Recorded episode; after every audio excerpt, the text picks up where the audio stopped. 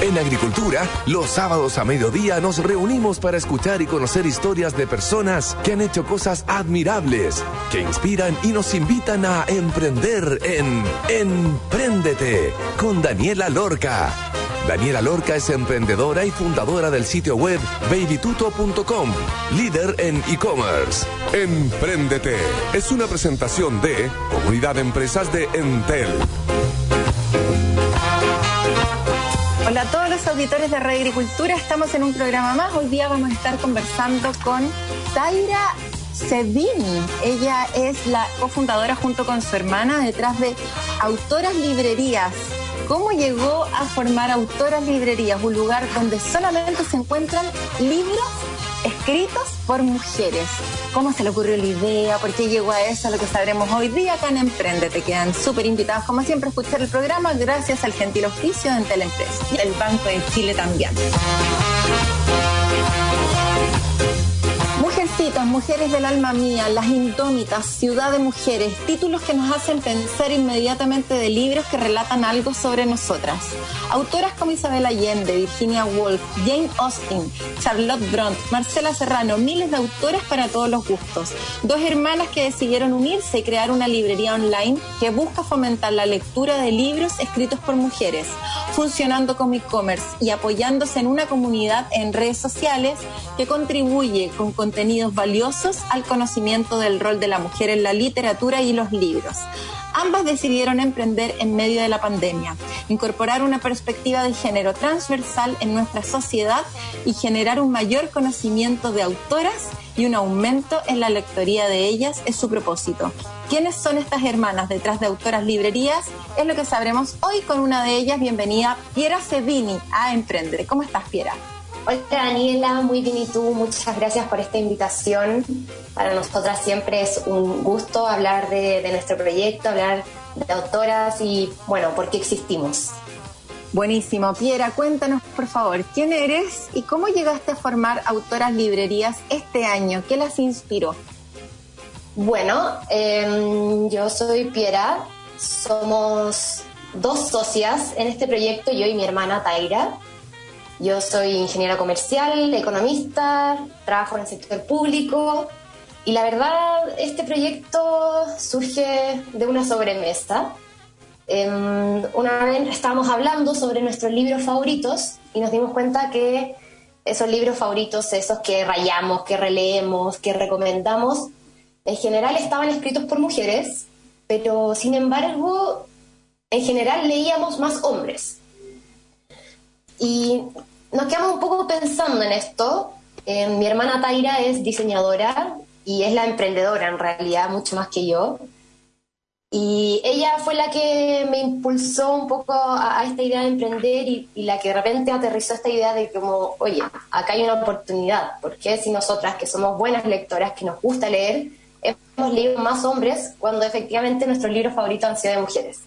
Entonces, un poco de ahí surge la idea de autoras. Eh, cuando nos metimos un poco a investigar sobre este mercado, nos dimos cuenta que gracias a la pandemia la gente aumentó sus hábitos de lectura y bueno, obviamente todo esto de la mano con, con, un importante boom feminista, creíamos que era una combinación que no podíamos dejar pasar. Y así nace Autoras. Buenísimo. Una duda, ¿cuál es la diferencia entre un libro escrito por una mujer versus un hombre? ¿Qué es lo que rescatan acá?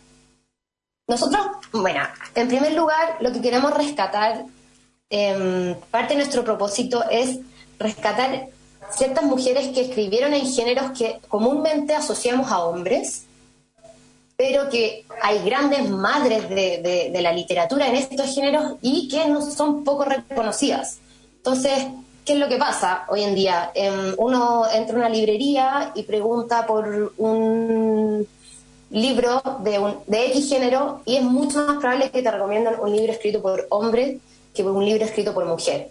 Y esto implica un, un, círculo vicioso, en el fondo, que todavía existe y que, se, que si no hacemos un cambio se va a perpetrar para siempre. Y es que, en el fondo, mientras menos mujeres se leen, menos reconocidas son, menos premiadas son, menos visibilidad tienen y por lo tanto menos pueden vivir de esto. Y un poco Autoras lo que busca es romper con este ciclo. Em, por ejemplo, eh, una de las cosas que, que, se dice respecto a la literatura escrita por mujeres es que no se abordan ciertos temas que a las mujeres en ciertas épocas, siglo XVIII, siglo XIX, sí les, sí les competían. En cambio, se hablaba solamente de, de, cosas de la guerra, eh, de, cosas, de los, temas relevantes eran los temas capturados por los hombres. Y poco se hablaba sobre qué, qué era lo que vivía la mujer en esa época, qué implicaba eh, tener que vivir bajo ciertos estándares o en ciertos paradigmas eh, que te imponía la época y eso es una perspectiva que, que se tiene poco en cuenta a la hora de evaluar la literatura. Hablemos, Piera, porfa, del modelo de negocio. Ustedes compran los libros antes, eh, trabajan en verde, o sea, no, no, tienen los libros y a medida que los vayan vendiendo, ustedes los van comprando, tienen acuerdos con editoriales, los compran acá en Chile, los compran afuera, cómo deciden, cómo hacen esa curatoría de todas las autoras. Eh, cuéntanos cómo acerca del proceso, el funcionamiento de autoras. Bueno, ha sido todo un mundo esto de entrar en la industria del libro. A ver, en general la industria funciona en consignación. Eh, por lo tanto, uno pide libros y a fin de mes uno paga solamente lo que vendió. Y si después de un tiempo los libros no se vendieron, se devuelven. Esto no pasa con, con todas las editoriales. Hay distintos tratos con distintas editoriales.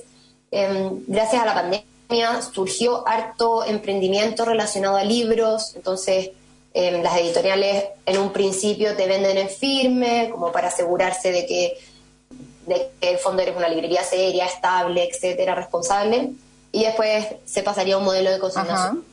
Entonces, en general, hay distintos tratos con distintas editoriales.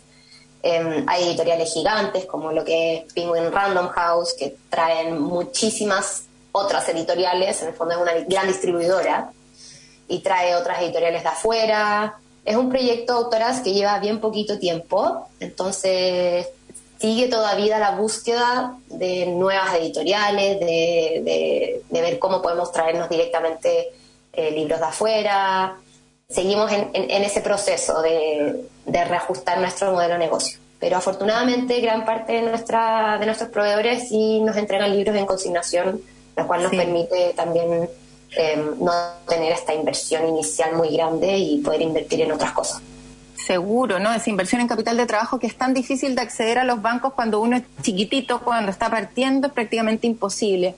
¿Cuánto es el tiempo que tienen los libros hasta que, hasta que se los pagan? Por ejemplo, ¿hacen cortes mensuales, trimestrales? ¿Cómo lo hacen? Cortes mensuales. Digamos, sí, tratamos de ser lo más ordenadas posible en ese sentido y a fin de mes mandamos lo que vendimos a cada una de las editoriales con que tenemos trato en consignación y ahí nos hacen una factura también a 30 días, entonces un poco con, así los 30 días nos, nos acomodan tanto en, devolver, en hacer nuestro listado de libros vendidos versus los pagos. ¿Cuántos libros han vendido? ¿Cuál es el más vendido? Y también preguntarte si tu mercado es solamente mujeres o también hay hombres comprando acá. Mira, voy a partir de atrás para adelante en, en tus preguntas. Eh, nuestro objetivo es que todos y todas lean autoras. Creemos que si bien obviamente muchas más mujeres nos compran, al final lo que es necesario es que todos lean. O sea, no sacamos nada con que solo las mujeres lean autoras. Pero sí, ciertamente el 90% de nuestros clientes son mujeres. Em, pero esperamos que con el tiempo eso vaya cambiando y por eso nuestra marca en general trata de ser lo más neutral posible en, cuanto a género. Eh, los libros más vendidos varían según temporada, pero curiosamente son no bestsellers. Eso nos hemos dado cuenta, especialmente a regiones. Eh, en regiones nos compran harto libro que no es bestseller, eh, harta novela clásica, harto Chimamanda, que amamos a autora recomendadísima, nosotras la amamos, tenemos muchos libros de ella y nos compran harto.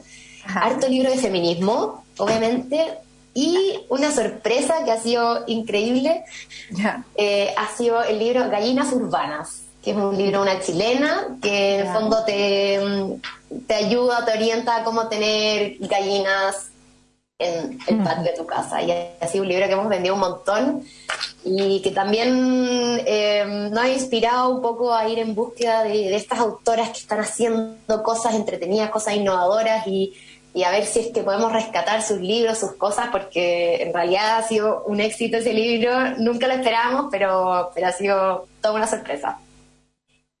Y en cuanto a cuánto hemos vendido... Oye, mira, cuéntanos acerca del modelo... Dime. Sí. No, no, no. Dale con, con cuánto han vendido y, la, y la cantidad de autoras disponibles. A ver, tenemos más de 600 títulos, eh, más de 400 autoras de todo tipo de nacionalidades, lo más clásico, lo que más sale, diversidades temáticas literarias de géneros eh, y vamos sumando todo el tiempo, todo el tiempo. La verdad es que ni la Taira ni yo somos expertas en literatura, la Taira es diseñadora, yo ingeniera comercial y somos muy abiertas a que nos pidan nuevas autoras. Y en general la curatoría se ha basado harto en eso, en que nos digan como, oiga, nomás, vi que no tienen esta autora, tiene estos libros que son increíbles y nosotros vamos y a medida, en la medida que se puede, eh, vamos agregando más y más autoras. Eh, es un poco el espíritu eh, de, de esta librería, generar un poco comunidad y que y sentir que, que hay espacio para todos los gustos dentro de autoras. De todas maneras, ¿cuál es el modelo de difusión? ¿Cómo se van a conocer? ¿Dónde han hecho publicidad? ¿Qué es lo que mejor les ha funcionado en términos publicitarios? Instagram es nuestra herramienta básica, la verdad. Tenemos Facebook también, pero Instagram ha sido nuestra principal herramienta. Hemos tenido publicidad en Instagram. Eh, nos hemos dado cuenta que igual el boca a boca ha sido súper heavy.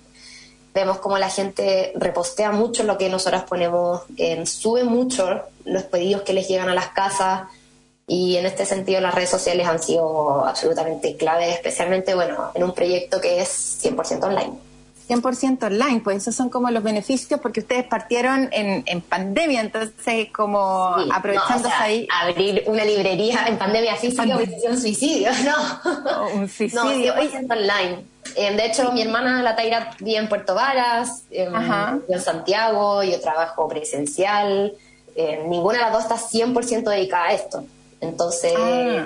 Funciona un proyecto en el que las fundadoras no están dedicadas al 100%. Eh, a mí me llama la atención porque yo hago hartas charlas y cosas, producto de Baby Tuto, y siempre mi única recomendación es 100% full time, sobre todo los fundadores, para que esto realmente funcione y agarre vuelo. ¿Tienen pensado en algún momento dedicarse a esto? La verdad es que a mí me encantaría. Este proyecto ha sido demasiado apasionante. Eh, la Taira es diseñadora freelance, entonces tiene, tiene una flexibilidad que yo no tengo y trabajo full time presencial. De todas maneras, podríamos estar haciendo muchas más cosas, podríamos estar creciendo, yo creo que el doble si es que uno estuviese todo el tiempo en esto. Hemos, igual hemos crecido más rápido de lo que pensábamos, entonces eh, las manos cada vez se hacen más cortas pero para partir, nosotros partimos hace muy poco, hace cinco meses, seis meses. Entonces creo que para partir y, bueno, para tener cierta mm, control financiero, eh, no está mal, pero sí eventualmente obviamente uno se va a tener que dedicar porque, porque es mucho, mucho trabajo, faltan muchas manos es mucho trabajo y al final cuando uno tiene como eh, la pasión puesta en, este proyecto, nació por con un incentivo que, que, es mayor al solamente económico, digamos, que podría hacer cualquier trabajo, sin duda que una de las grandes recomendaciones es que se dedique toda la energía, foco, tiempo a que esto funcione, eh, tome vuelo, agarre, agarre más forma y que les permita eventualmente poder vivir de esto, pues de un proyecto súper bonito que nació en pandemia, liderado por dos hermanas. Estamos conversando con Piera Cedini, la cofundadora de Autoras Librerías, que junto con su hermana partieron este proyecto en pandemia, Y antes de ir a una pausa les voy a contar que forma parte de la comunidad empresas de Entel y digitaliza tu negocio. Encuentra capacitaciones, cursos y herramientas en entel.cl slash comunidad empresas. Planifica tu próximo viaje en rutasparachile.cl de Banco de Chile, la vitrina digital de turismo más grande del país y juntos impulsemos el turismo nacional. Vamos a ir a escuchar una canción, Cherry Bomb de Runaways y ya estaremos de vuelta entonces con Piera Cedini, la cofundadora de Autoras Librerías. Vamos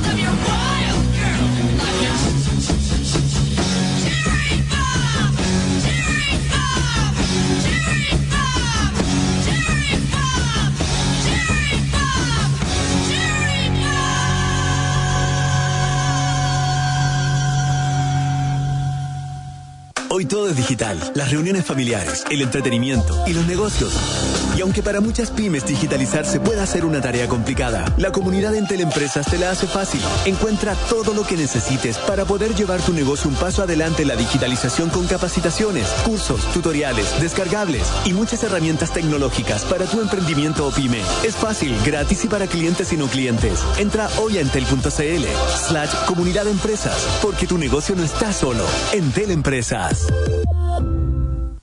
Chile es lugar con los paisajes más espectaculares del mundo. Por eso Banco de Chile creó Rutas para Chile. Una vitrina digital de turismo donde podrás conocer distintas rutas de norte a sur y planificar tu próximo viaje por Chile. Además, si tienes una pyme o emprendimiento de turismo, inscríbela en rutasparachile.cl. Descubre Chile por el camino de las pymes y juntos impulsemos el turismo nacional. Banco de Chile, el banco de las pymes en agricultura es Empréndete con Daniela Lorca. Ya estamos de vuelta, entonces estamos conversando con Piera Cedini, la cofundadora de Autoras Librerías. Eh, hablemos, Piera, por favor, de cómo es haber partido en pandemia. ¿Cómo fue eso? ¿Tuvieron muchas dificultades? ¿Cuáles fueron los beneficios? Y todos los problemas que hayan tenido al momento de partir. Porque no se podían juntar con las editoriales, era todo por Zoom. ¿Cómo fue ese proceso? Bueno, al ser un, proceso que parte en pandemia, yo creo que uno está un poco más mentalizado de lo que habría sido no partir en pandemia o partir justo antes de la pandemia y de repente que la pandemia te, te ahogue y, te cambie los planes. La verdad es que no fue tan desafiante en, cuanto a, a, tener que tener relaciones online. Yo creo que habiendo partido el 2021 ya las editoriales y en general eh, la, industria ya se había adaptado a todo lo que era el trabajo remoto. Como nosotros somos una librería 100% online, incluso nosotras no, vivimos en distintas partes de Chile, eh, el formato online en general nos, nos acomoda. Así las dos podemos participar harto en las reuniones, estar presentes eh, y no tener que quizás yo llevarme toda esa carga por el hecho de trabajar en Santiago. Así la Taira, que vive en Puerto Varas, también puede participar dentro de las reuniones con las editoriales, eh, con distintas entrevistas que hemos tenido. Creo que en ese sentido ha sido un, pro más que un contra la pandemia. Ajá, Piera, hablemos acerca de tu diferenciación. Hay harta competencia. Busca Libre está bien posicionado y sin ir más lejos a Amazon. ¿Qué pasa si ellos hacen un filtro de autoras femeninas? ¿Qué pasaría con ustedes? ¿Cuáles son las otras diferencias que las posicionan y que les da un, valor agregado en relación con la competencia? A ver, em, claramente en precio jamás vamos a poder competir contra Busca Libre o contra Amazon, así que la diferenciación por ahí no va. En primer lugar, nosotros nos diferenciamos en cuanto a contenido. Eh, nosotras estamos constantemente publicando contenido, publicando nuevas autoras, haciendo recomendaciones. Y yo creo que una experiencia que pasa bastante seguido en páginas como Busca Libre es que para la persona que sabe que quiere leer, Busca Libre es genial. Te tira distintos precios, distintas ediciones, tiene un despacho súper rápido. Pero yo creo que lo que no ha logrado en general la industria del libro en el e-commerce es capturar a ese potencial cliente que no sabe muy bien qué quiere leer y que quiere bucear y en el fondo lo que busca autoras, además de su diferenciación de que solo vende libros escritos por mujeres, es un poco replicar la experiencia de ir a una librería física en un espacio virtual. Entonces nosotros tenemos distintos filtros, tenemos un chat virtual, em, publicamos muchas cosas en nuestras redes para ir un poco orientando a la gente que muchas veces no sabe qué quiere leer.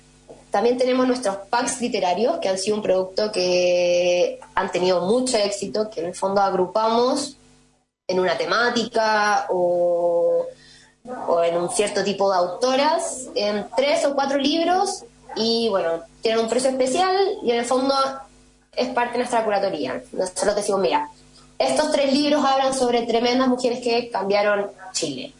O tenemos un pack que son mujeres del boom latinoamericano. Si te interesa la, lectura latinoamericana, estas son cuatro mujeres que no te puedes perder. Entonces, con, e, en eso, en el fondo, nosotros aportamos no solamente libros, sino que también contenido y ayudar a orientar la búsqueda del potencial cliente. Es un súper buen punto, Piera, porque típico, no sé, por, ejemplo, en esta época, cuando ya la gente se empieza a ir de vacaciones, como, ¿qué libro me llevo? Y uno empieza a preguntarle a las amigas, como, recomiéndame un libro. Es harto de recomendación de libro. Y efectivamente, cuando uno va a una librería, le pide a las personas que están ahí, oye, ¿cuál es el más vendido? de qué está hablando la gente? Cuál es el último que te llegó, cuál es el bestseller, y, y eso finalmente es algo que cuesta mucho encontrar en otros e-commerce de librería, como tú muy bien mencionas. Así que estoy completamente de acuerdo con ese diferenciador y tienen que seguir potenciándolo de todas maneras. Piera, partiste con tu hermana. ¿Cómo es emprender con ella? ¿Cuáles son los pros, los contras, las recomendaciones? Y también hablemos del equipo. ¿Cuántas personas son o son solo ustedes?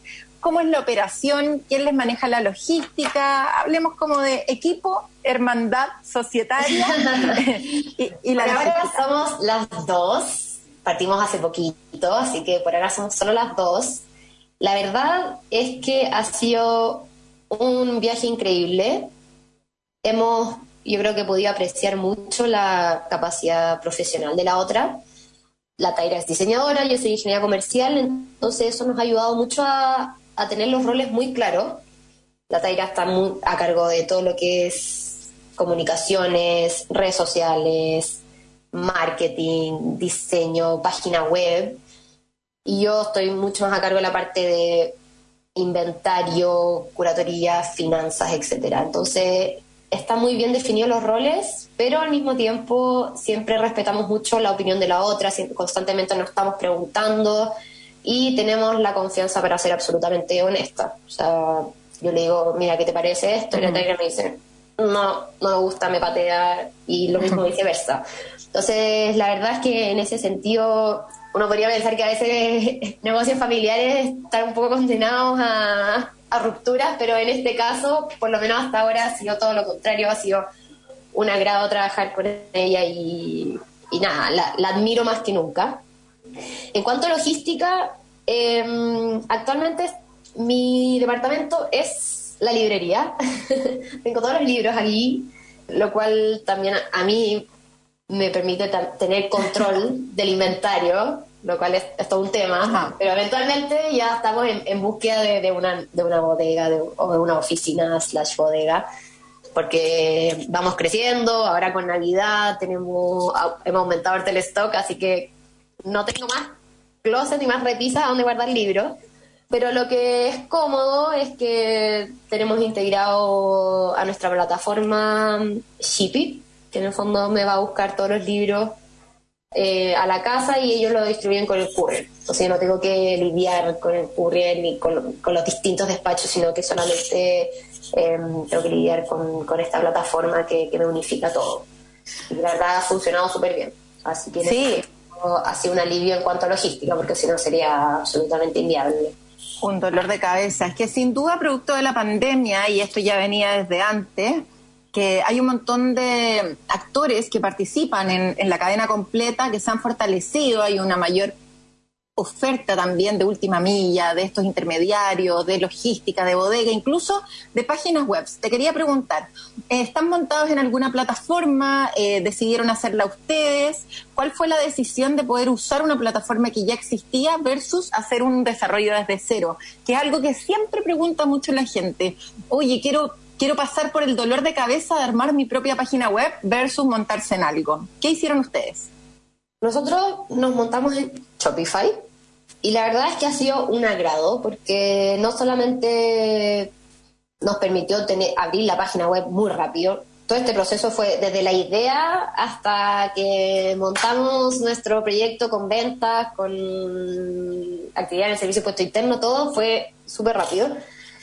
Y la ventaja que tiene Shopify es que además de poder integrar distintas aplicaciones que han sido súper útiles, em, tiene mucho analytics.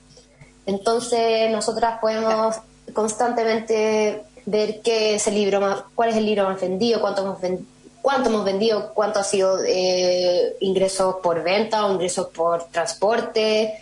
Tiene mucho reporte y cuánta gente está actualmente en la página. O sea, uno puede estar monitoreando distintas variables todo el, todo el rato y eso es creo que es fundamental para la toma de decisiones, para, para cualquier emprendimiento en realidad. Entonces, la verdad es que nosotras estamos súper contentas con la plataforma.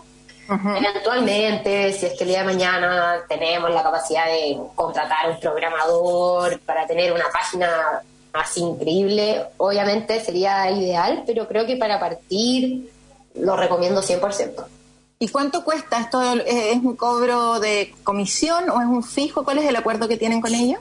Es un, hay un fijo que es, o sea, es que son distintas cosas. Uno paga por la plantilla y por el uso. Entonces la plantilla se paga una vez. Ajá. Después está y después está como la membresía, por así decirlo, que es, que es anual. Entonces, en el fondo son distintos cobros. También te cobra por cada transacción que se hace, pero una tasa baja te cobra por distintos lados, pero sumando y restando creo que es bastante cómodo, asequible, por así decirlo.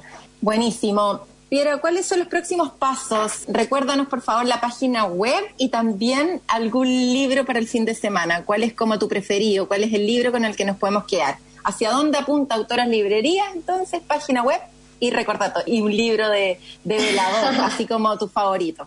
Bueno, nos pueden encontrar en autoraslibrerías.cl los próximos pasos a seguir, bueno, siempre alimentar más nuestra página con más libros, más autoras, sacar nuevos packs. Nos gustaría eventualmente sacar un podcast. Estamos ahí negociando para que un poco de nuevo, para habilitar más contenido para que la gente que no sepa leer o que cree que no que la lectura no es para ella eso no es así si es que no te gusta leer es porque no has encontrado el libro adecuado Y bueno, si me pides recomendar un libro para este fin de semana, creo que voy a rendirle homenaje a Almudena Grandes, que falleció.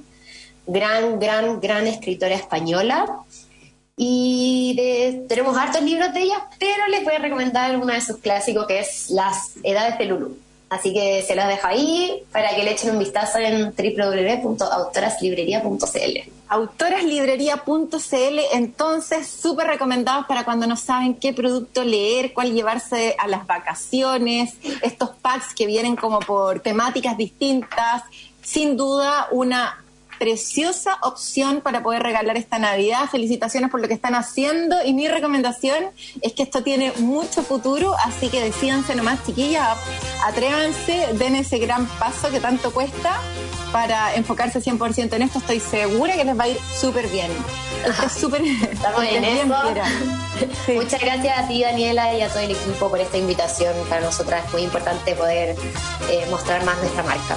De todas maneras, muchas gracias Piera y nosotros seguimos, vamos a ir a una pausa, pero antes les voy a contar que forma parte de la comunidad empresas de Entel y digitaliza tu negocio. Encuentra capacitaciones, cursos y herramientas en entel.cl slash comunidad empresas.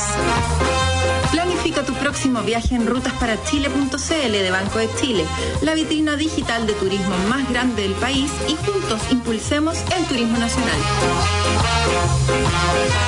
Thank you.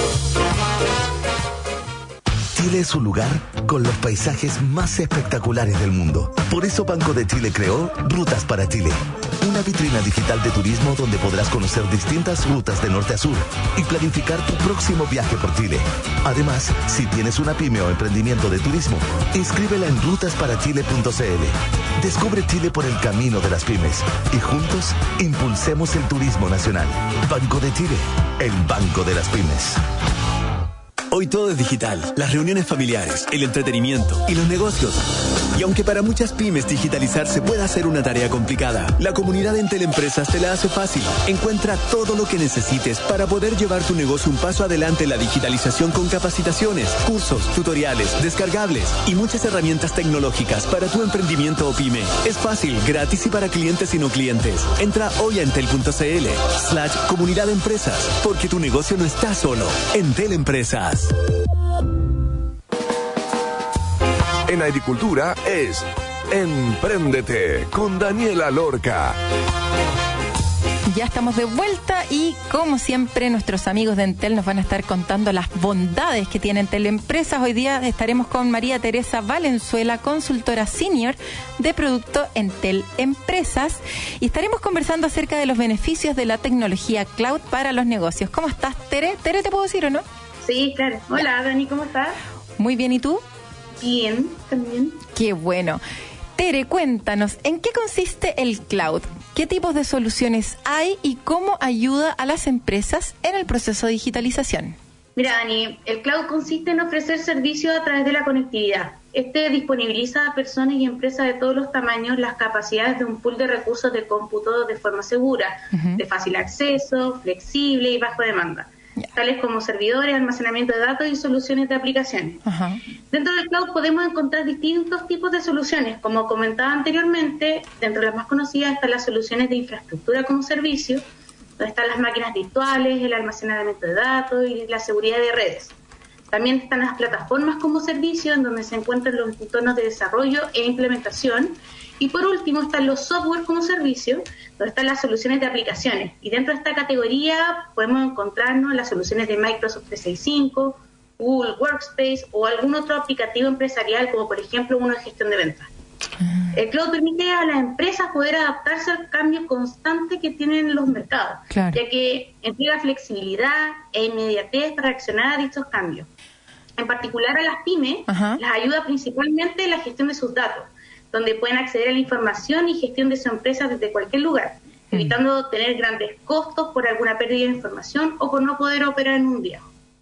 Buenísimo. Te iba a preguntar justamente como que tenía que ver más con grandes empresas, pero con eso me, me, aclaraste que pueden usar los negocios más pequeños. Oye, Tere, ¿y cuáles son los costos asociados a la implementación de estas soluciones? ¿Cuánta plata cuesta esta cuestión de tener todo en la nube? Mira, más que plata, eh, es súper importante tener bien claro que en el cloud no es necesario realizar ningún tipo de inversión en equipamiento físico, sino que estos servicios se pagan según el consumo que una empresa tenga dentro de un mes. Eh, o dentro de un periodo de tiempo. Por ejemplo, si en un mes, por necesidad de mi empresa, tuve que ocupar una mayor cantidad de recursos para responder a mis clientes, voy a tener que pagar más pero si otro mes no utilicé los recursos, yo no debería pagar por ello. Bueno, otro punto importante es la mantención de los servicios. En el cloud yo no debo preocuparme por mantener el equipamiento físico y de tener un espacio apto y, correcto, y para el correcto funcionamiento de esto, sino que solo debo preocuparme por el uso de los recursos y de las soluciones en la nube. Maravilloso. Oye, Tere, ¿y por qué con Entel Empresa? ¿O cómo Entel ayuda a sus clientes a implementar estas tecnologías? Sí, mira, nosotros como Entel estamos enfocados en ser el partner digital de nuestros clientes y apoyarlos en todo el proceso de digitalización. Es por ello que contamos con distintos servicios enfocados a entregar el apoyo para que nuestros clientes puedan adaptarse a la nube de la mejor manera, tales como servicios de soporte full, migración a la nube de forma asesorada, administración y servicios gestionados realizados por nuestros especialistas que están certificados, que monitorean, administran y configuran todos los servicios en la nube. Además, gracias a Entel, nuestros clientes pueden acceder a soporte local y personalizado, facturar en pesos y contratar los servicios de conectividad, telefonía e informática en un solo lugar con un pago unificado de todos los servicios. Eso es lo mejor. Oye, ¿y dónde podemos encontrar más información sobre esta tecnología? Mira, en entel.cl slash empresa. Ahí está toda la información. Ahí está toda la información para todas las personas que siempre me preguntan, oye Dani, pero todas estas cosas maravillosas que están haciendo ahí en digitalizados, que viene próximamente, ¿dónde las puedo encontrar entonces? Entre el punto cl slash empresas. Buenísimo, pues, los beneficios de cloud, todo está en la nube, ya nadie tiene computadores guardados ahí almacenando datos, sino que está todo en línea a cualquier momento, en cualquier lugar y con espacio medio infinito para poder almacenar lo que nosotros queramos. Muchísimas gracias, Teresa Valenzuela, consultora senior de Producto en Teleempresas, como siempre, dándonos consejos ideales para pequeñas, medianas y grandes empresas y los beneficios de la digitalización a través de Teleempresas. Que tengas un muy bonito fin de semana. Muchas gracias. Que estés bien. Chao, chao. Estaremos conversando con Alberto Contardo Spur, fundador de Empaque Sustentable, en donde ayudan a las empresas a crear consumo responsable y economía circular. Alberto, cuéntanos, ¿qué hacen? ¿Cuál es el objetivo? ¿Dónde apuntan? Y bienvenido a Emprender. Hola Daniela, gracias por la invitación. Lo que hacemos en Empaque Sustentable es eliminar el plástico de uso único. Básicamente ayudamos a las marcas a sacar el plástico de su packaging, cambiarlo por materias primas renovables.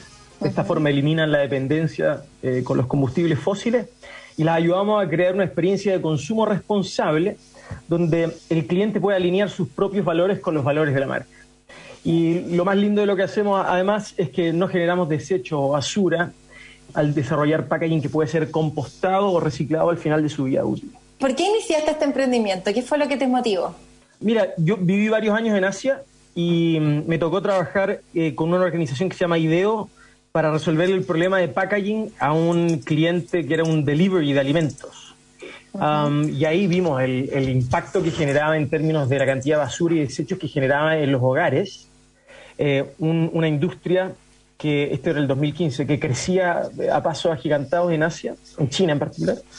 Y para ellos como compañía eso era un problema. ¿no? Cómo aminorar la cantidad de basura que generaban en, los hogares de sus clientes. Y dentro de ese contexto de verlo como problema de negocio, eh, nos tocó ver eh, una de las plantas de manejo de residuos de la ciudad de Shanghai. Y mm, esa fue una visión, era un océano de basura. Entonces, eh, ahí quedó.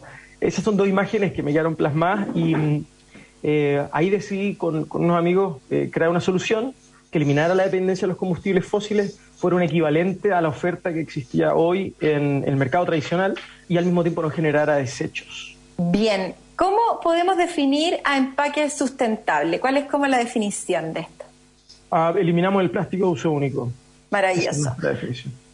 ¿Cómo estamos en Chile con respecto a la sustentabilidad a diferencia de otros países? ¿Estamos avanzados, estamos atrás, estamos a la vanguardia? ¿En, qué estamos? Es súper buena la pregunta. Lógicamente depende con quién uno se compare. Mm. Eh, en, términos orgánicos, yo creo que Chile va súper bien. Mm. Eh, hay varios marcos legales que han sido sumamente exitosos en poner la sustentabilidad como tema, como lenguaje, arriba de la mesa. Creo que eh, una de las leyes precursoras en esto fue la ley de bolsa plástica, que es un elemento que está en todos los hogares y todos los seres humanos tuvimos una relación con él. y eso fue un muy buen vehículo para poner el concepto de sustentabilidad en la boca de las personas. ¿no? Entonces es un una tremenda ley. Eh, y después, por supuesto, el desarrollo de la ley de la ley REP y la ley de plásticos de uso único eh, son complementos que también eh, vuelven a cimentar la necesidad de, hacer estos cambios, de actualizar las cadenas de valor.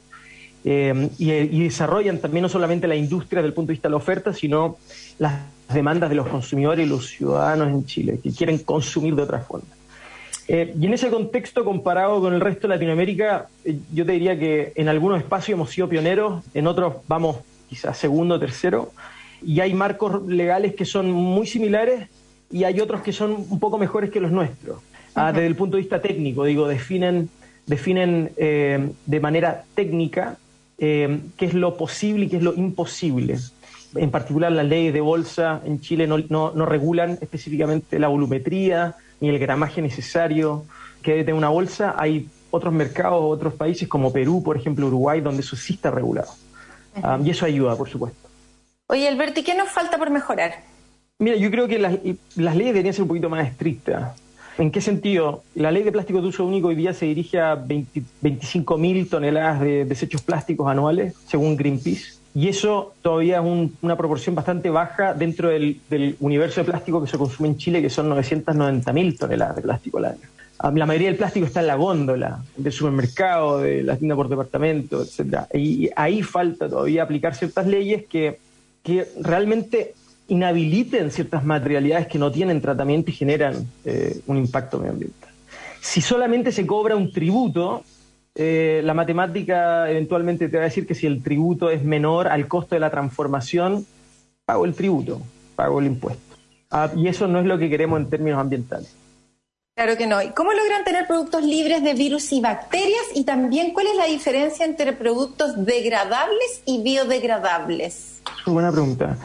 Eh, la biodegradabilidad es una degradación espontánea, primero que todo. Es equivalente a cuando tú te comes una manzana, le pegas una mascada y comienza a oxidarse, ahí ya comienza un proceso de biodegradación espontáneo, que se da en las condiciones eh, que están en el entorno donde tú estás.